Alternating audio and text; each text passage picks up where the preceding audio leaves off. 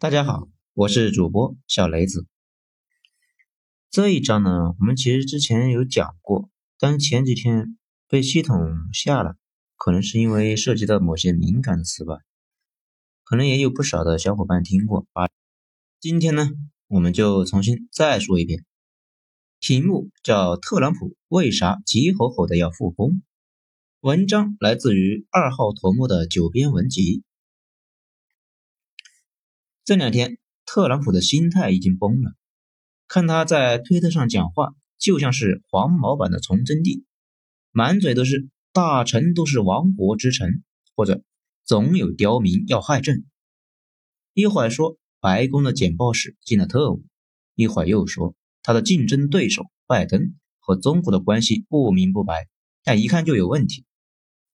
再过一会儿又说，民主党的领袖佩洛西还上班不认真，影响了美国的复兴大业。一回头又说，媒体和专家都有问题，传播虚假的消息，比如说美国死亡人数创下单日最高纪录，这是赤裸裸的谣言，是在吓唬美国人民。还不忘指责一下前任的老领导奥巴马，说他处理猪流感也是个悲剧。因为美国这段时间，民主党的几个党报发动了气势汹汹的进攻，说无论是奥巴马或者是希拉里都不会让情况烂到这种地步。此外，川普点名批评了并且侮辱了纽约州的州长、WHO 的官员、民主党拨款委员会、中国政府、左翼流媒体，以及指出特朗普二十四天撒谎三千次的人。说这些人都有问题，都在和他作对，大家都不好好的上班，没做好本职工作，只有他一个人在工作。美国现在的情况烂成这样，这些人都得负主要而且直接的责任。特朗普的思维还极度跳跃，上一秒谈民生党，下一秒就聊中国，再下一秒已经开始网络带货卖书了。有几个人写书表达对特朗普的敬仰之情，这应该是最近让特朗普高兴的一件事情。他希望每个美国人都买一本类似的书，并且不断转发推特来坚决开展表扬与自我表扬。不过归根结底，特朗普的终极心愿无疑是复工，这是承载了特朗普这段时间以来所谓的梦想和恐惧。今天我们就来说一下这件事。众所周知，美国这段时间通过了几个法案，要给美国低收入人群直接发钱，借此挺过这个疫情。所以有不少人就说，如果发钱能够解决问题，那一直发下去不就行了吗？但问题就在这里，这玩意呢，在短期内那是有点效果，长期那不但没效果，还非常危险。为什么呢？首先，第一个危险性已经非常明显，美国失业率人数已经突破了两千两百万。如果大家还记得的话，在新冠爆发前，美国的就业形势属于历史最好，但短短三个月就成了这样，这个数据还挺吓人的。要知道，二零零八年金融危机的时候，整整用了两年的时间，美国的失业率才达到八百六十万。而现在这个数高到这种地步，有两个解释：一种观点认为疫情确实是影响太大，导致大面积的断供；另一种观点认为，很多人原本在疫情期间只是收入降低，政府出台刺激计划，收入越低付出越高，所以大家干脆把不怎么赚钱的工作就给辞了。如果是前一种情况还好，说明政府救市那是对的。如果是后一种，就非常危险了，因为政府本来是想通过发钱来拯救就业率，现在发钱反而导致了失业率升高。如果继续发下去，可能会产生完全想象不到的结果。因为政府发的钱那也不是凭空而来呀，这玩意有两个来源，我把这个讲清楚，大家对这件事情的理解就会更加深刻。总统想救济大家。是通过这么过程来实现的。首先，财政部先准备一个方案，提交到国会两院审核，审核通过之后，财政部会印一些借条，那也就是国债，跟卖猪肉似的，去市场上卖，卖出去之后收回美元。一般呢会卖给美国的养老机构或者别的国家政府，比如中、日、沙特等国。当然了，大头还是美联储。美联储印了一堆的美元，通过向财政部买国债，把这些钱借给财政部。当然，这将来是要还回去的啊。财政部手里面有了钱，就可以给大家发钱了。问题是，这些钱大家花掉了，那就完事了吗？当然不是。所有的东西背后，那都是有价格的，只是有时候不那么明显。这部分钱一般来讲呢，来自两个地方，一个跟你的房贷似的，属于外来借债，也就是将来要还的；另一个来自帝国信用。这就跟清朝山西的大户一样，手里面缺钱了，去贴个告示，说自己缺钱，谁有闲钱可以拿过来，两个月之后连本带利一起还。由于这些大户呢，在地方上经营了几百年，从不食言，大家毫无理由的相信他，都把钱慷慨的借出来。但大户欠的钱不能不还，到期了那就得还回去。不一样的是。山西大户有借有还，美国本来就没准备还，这种借钱不还就叫做帝国信用。中国厂商知道这些钱是硬的，属于无根之水，但是这些钱到手之后能够花出去，因为这是一个博傻游戏，只要别人认这玩意儿，中国会继续收美元。但是这种操作多多少少会有损信用。历史上所有的大帝国的信用就是这么一点一点的败光的。这玩意儿可能一些小伙伴理解不上来，觉得炮舰口径即正义。其实吧，炮舰也是信用支撑的，没了信用，什么都得飞灰烟灭。信用是金融的基石，大家慢慢理解吧。什么时候理解了这玩意，金融也就入门了。也就是说，发钱这个操作跟打冰毒似的，偶尔可以过渡一下。你不可能一直用。我们假设一下，如果美国一直不开工，一直发钱，那会发生什么呢？想也不用想，基本毫无疑问，最后各国都会让美元贬值，不然就是拿你们本国老百姓的财富去救美国。你作为一个老百姓，天天起早贪黑赚钱去养美国人，好让他们一直隔离在家，你能愿意吗？所以。美国经济学家上周就提出来说，不如复工，很快就会产生有钱无货的困局。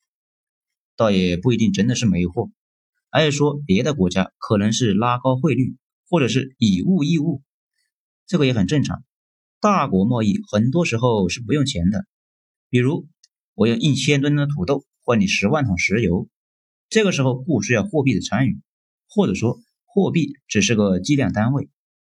俄罗斯就那么点的外汇，撑了这么多年，全靠这种贸易的形式。美国越印钱，那越买不到东西，别的国家还可能减持美国国债。这段时间，持有美债最多的日本已经减持了美国国债，任泽平也在建议中国政府减持美债，可能也有这方面的考虑。如果美债被抛弃之后，美元那也就完蛋了。所以，美国有个东西叫做国债上限，需要国会一起审批才能够调整。大家可以把这玩意理解为信用下限。美国精英们担心政府过度欠钱，把信用给搞崩了，今后也就没法过了。此外，更别说还有民主党捣乱。前两天，特朗普的推特上面还说，那个贷款的小企业的救助金已经没钱了，赶紧打钱。所以，特朗普这段时间有点发疯似的想复工，担心引发链式崩溃，企业先破产，然后经济大幅下滑，经济真的崩了，自己就成载入史册的倒霉总统服佛了。而且他在十一月的大选中也混不过去。美国一九零零年以来，总共十九位总统，只有五个没连任，特朗普估计是不想成为第六个。其实这段时间，大家已经看到，美国今天就有二十多个州的老百姓走上街头，要自由，要上班，甚至一个妹子扛着牌子上面写的“我的身体我做主，支持特朗普”，反正坚决不戴口罩，也不在家待着。不止这件事情，全美汹涌澎湃搞示威游行，当然其中是大部分人不戴口罩，骂盖茨夸大其词，别有用心。这是因为盖茨一直在强调全美全面停摆抗议的必要性，要求特朗普炒掉福西博士，还给他俩发死亡威胁。盖茨那已经报警了，福西博士倒是不用，毕竟他这段时间一直待在白宫，相对比较安全。这个福西博士是美国科学界驻白宫的办事处的头目，代表了美国科学界对这场疫情的看法。所以啊，死活不松口，死活不承认这次疫情只是一次流感，也不说现在可以复工了。毕竟大不了特朗普把他开除了嘛。如果他松口了，今后就没法在业界混下去。美国那样的国家，专业人士非常看重自己在业界的名声，名声和家产一样，都可以留给儿子。这些人都不缺钱，想逼迫他认怂，还是挺难的一件事情。特朗普想复工就去复工，别想让科学界给他背书。这也是为啥特朗普的复工委员会里面都是他的亲信和外戚，没有一个科学界的人。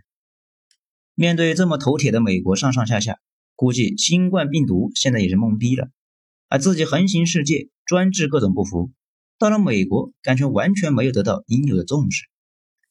那为什么美国人这么头铁呢？当然。一方面是因为美国人糊涂蛋确实不少。前几天看到 FOX 记者追着几个美国老百姓问：“你们为啥这么猛？不戴口罩、不隔离，这样了还到处乱跑？”老百姓很淡定的说：“生死这事吧，是神决定的，跟口罩有啥关系啊？”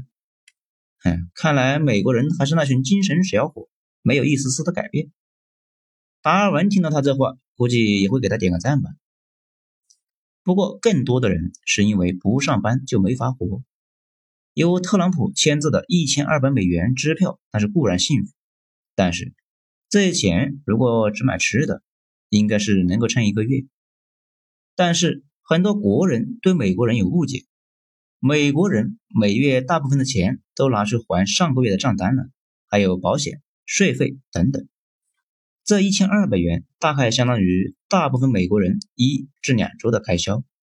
现在两周不是过去了吗？可不是开始急眼了。美国和中国不一样，基层是按周发薪，每周都得发，一周不发就断供，信用卡、房贷那就一起跟着断。这也就扯出了美国的另一个大麻烦：美国的金融业，这才是一个大雷。美国金融业非常的发达。民间也有非常发达的融资机构，但正如所有的系统那样，越精细的系统，容错率反而越不行，越容易出事。就好像诺基亚可以敲核桃，但是你拿你的苹果手机试试。美国也一样，金融系统巨复杂，有大量的金融衍生品，相互积累，相互影响，而且风险会积累放大。比如，二零零八年，美国人把老百姓的房贷做成一个理财产品出去兜售，在这个理财产品上面还做了无数的金融衍生品，再在这个金融衍生品上面做了金融衍生品，这类似于一个倒置的金三角。那个塔尖就是美国人的债务，稍微有点违约，那就会出大事，而且不需要太多人断供，就可以把整个系统给拖垮。在二零零八年，只是超过了百分之八的老百姓房贷断供，就导致整个金融市场崩盘，天量的财富蒸发。后来，很多跟房贷一毛钱关系都没有的企业也跟着破产，比如通用公司，当然还不止通用，甚至一堆远洋贸易公司也跟着倒闭，因为他们出海压债的钱也是借的，借的钱才能够加油。雇人装船，现在银行发生危机，贷不出来款，远洋公司的业务没法开展，那可不就倒闭了吗？中国金融业不发达，没有那么多的金融衍生品，面对这种大规模的违约，反而能够保险那么一丢丢。现在美国人着急出来干活，因为他们知道风险，弄不好自己就要破产了。特朗普呢也着急，因为他知道如果继续这样下去，金融领域的系统风险会大到没法承受。毕竟刚发生了一个股灾一点零，再来一个股灾，特朗普也可以去找一个敞篷车了。而且现在全世界都面临一个共同的问题，当然了，美国更严重一些，因为他们的疫情最严重嘛。这个问题叫做螺旋式的通货紧缩，这也不难理解。现在疫情期间出现了失业潮，失业之后这些人就没钱了，也就不是消费，没人消费，其他企业的产品那就卖不出去，这些企业经营不下去，那也得跟着倒闭，最后进一步恶化，谁也没钱买对方的东西。如果走到这一步，就是大萧条。现在还没到大萧条。不过也有点危险，比如今天美国的石油五月份的合约都跌成负的了，那不少小伙伴就问这啥意思呢？其实一句话就解释清楚了，现在美国不开工，用不了那么多石油，石油多的没地方存了。那些炒石油的期货人的手里面有大量的合约，到了五月份，按说人家就要把石油拉到他们家去，可是他实在是没地方放啊。只好倒贴钱把这些合约卖掉，大概就这么个意思。很多小伙伴可能还不知道，石油这玩意跟粮食似的，越放越不值钱，放的时间长了，优质的那部分呢就挥发了，剩下的那些都是不值钱的沥青和石蜡。要搞一个密封的罐子，压力太大又容易爆炸，所以存储非常非常贵，才会出现。期货合约为负的这种奇观，出现这种事，其实就是全面停产停业的一个结果。此外，美国的奶农又开始倒牛奶了，航运公司也没法活了。如果不尽快恢复生产，无论是老百姓，还是联邦，或者是各级公司，都要出大事。这也是为啥心态已经崩溃的特朗普在十七号前发帖。要老百姓去解放那几个不听话的民主党控制的州。特朗普用了 “liberate” 这个词，这个词比较激进了，有摆脱某某某压迫、推翻某某某统治的意思。不少的老百姓果然就跑去州政府面前举牌子闹事。那个密歇根州的女州长那已经熊了，说正在探讨五月一日开始复工的事情。当然了，州长们那也是比较狗。大家都在甩锅嘛，万一复工出事了怎么办？所以在复工的问题上，能不积极那就不积极。被刁民们逼得不行了，那就来做个让步，既对党内有个交代，将来又可以甩锅。说了不能复工，你们非要逼我，那看现在出事了吧？其实从大数据能够看出来，经过这段时间的隔离，现在美国确诊人数的增长势头开始明显控制住了。不过，按美国科学界和比尔盖茨基金会的意思，这段时间非常关键，说明全国性的隔离已经起到作用了。如再停一个月，感染的人数就会快速下降，到时候再考虑恢复部分活动。一句话就是长痛不如短痛，再等等，再憋几个月。现在复工会迎来新一波的疫情大爆发，而美国彻底要恢复正常，可能要等到年底。因为疫苗可能要到年底才能搞出来，不过美国人现在都已经上下都急眼了，确诊人数趋于稳定这件事情更加加深了川总和老百姓的共识，觉得复工大业前程光明，时不待我，只争朝夕。说到这里，又得说几句盖茨了。每次看到盖茨说完话之后被一群人群起来攻之，那是出钱又出力，然后天天被骂，费力还不讨好。当时，《纽约时报》的推特上面还推出了一段截图，最后一段话的截图内容是：比尔·盖茨和特朗普在病毒问题上面不一致，变成了右翼媒体的靶子。美国现在目测是要全面复工了，南方的那几个共和党控制的州已经在商量复工，比如佐治亚州，这个州的州长是共和党的，深入学习并领会了特朗普的推特精神之后。表示强烈拥护特朗普的决策。这个州要在本周五开放营业，饭店、电影院什么的，他都要开放。比较迷的是，色情店也要开放，这个实在理解不了美国人这类的刚需啊。至于大家说的人民生命的安全，其实这玩意完全就是人民的选择了。前两天又是 FOX 采访了一个示威游行的群众，这个人举着牌子要求复工。记者问他：“你现在也不戴口罩，就不怕得病？”那哥们说了一句话，掷地有声。他说：“人民到底有没有去死的自由？”嗯，既然人家都这么说了，这个问题就变得很简单了。我国老百姓习惯政府大包大揽的，政府也愿意去干这件事情。美国人就不一样了，人民自己有承担风险的习惯。郭杰瑞有个说法，说是政府像物业，本来就不大管事，而且在后商业社会，没钱那比死的痛。现在复工对于美国上上下下来说，既是刚需，又是众望所归。毕竟每歇业一天。不仅美国人民在蒙受损失，特朗普自己呢都扛不住啊！美国的基石金融业那也扛不住啊！复工后也就多死几个人，不复工可能结果就是二零零八年和一九二九年危机的双重叠加。毕竟一九二九年可没现在这么多的金融衍生品。不过目测复工大业那是不会太顺利，除非五月份的病毒突然没了。不少国家都在对赌这件事情。如果疫情持续，八九不离十，十几个州复工之后，会迎来一波疫情的新高潮。然后大家再重新思考复工的可能性。